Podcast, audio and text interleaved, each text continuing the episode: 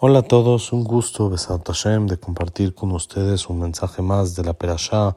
de la semana. En esta ocasión, esta semana, empezamos el quinto y último libro de la Torah Kedoshá. Ya va avanzando el año, ya estamos en la recta final y ya estamos empezando el libro de Devarim.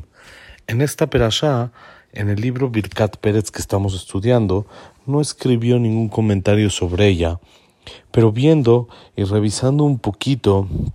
escribió en la parte de atrás, en la parte de las parperaot, en la parte que estamos hablando y que hemos visto en algunas ocasiones sobre la numerología, tampoco sobre la perashá, pero sí sobre el libro de Yeshayá, que en realidad es la Aftará,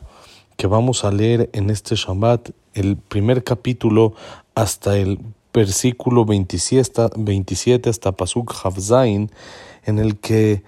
cerca de, estamos cerca de Tisha B'Av. En esta semana, siempre cae, se llama Aftarat Hazon, porque es la Aftará la que comienza con Hazon Yeshayahu Benamotz, en el libro de Yeshayah que habla sobre la dificultad y la manera errónea de comportarse de los Yudim antes de la destrucción del primer Betamigdash, y ahí el último pasuk de la Aftará dice así, Zion bemishpat tipade beshavea bitzdaka. Zion, Jerusalén, con mishpat, con juicio, va a ser rescatada. Beshavea, beshavea bitzdaka y sus,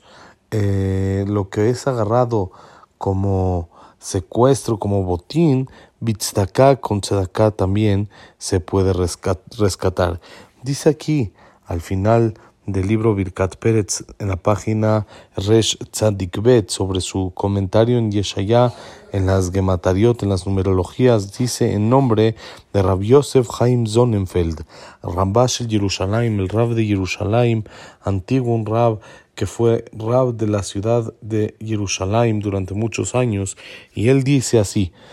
Zion bemishpat tipade, Zion con juicio va a ser rescatada, suma lo mismo, idéntico que Talmud Yerushalmi, la Gemara, el Tratado de Jerusalén. Ustedes saben de que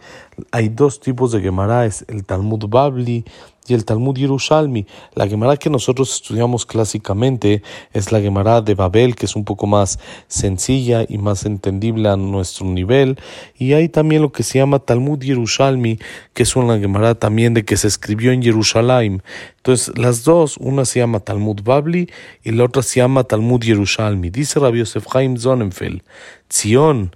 Israel, con mishpat, con juicio, con rectitud, se va a rescatar, se refiere por medio del estudio del Talmud Yerushalmi. Tzedakah, ¿qué es Tzedakah?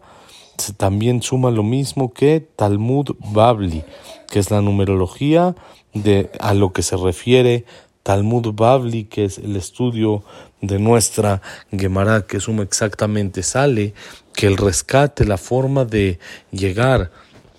a solucionar el tema de la destrucción del Betamigdash es por medio de el estudio de la Torah Kedoshá, de la Gemara, que abre la mente de la persona. Por eso es importante que la persona en estas épocas,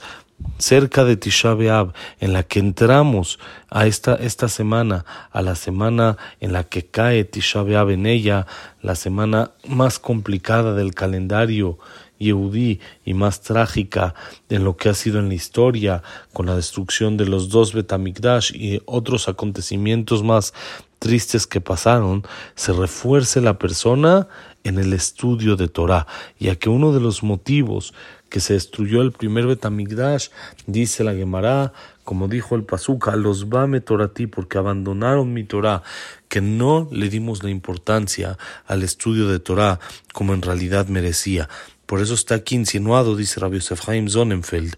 el Talmud Babli y el Talmud Yerushalmi, las dos Gemarot que tenemos, con las cuales podemos por medio de ellas acercar la llegada del Mashiach y estudiar para que no tengamos ya este año ni los años que vienen Tisha B'Av como un día de luto, un día de tristeza, sino que se convierta, Besrat Hashem, en un día de regocijo, de alegría, por medio de arreglar estos temas, de esforzarse en el estudio de Torah. Por supuesto, el Benadam la Javeró, la importancia que hemos hablado durante mucho tiempo de comportarse como debe de ser uno con el compañero, pero también este tema importante de fortalecerse en el estudio de nuestra Torah Kedosha. Shabbat Shalom, Omeborach.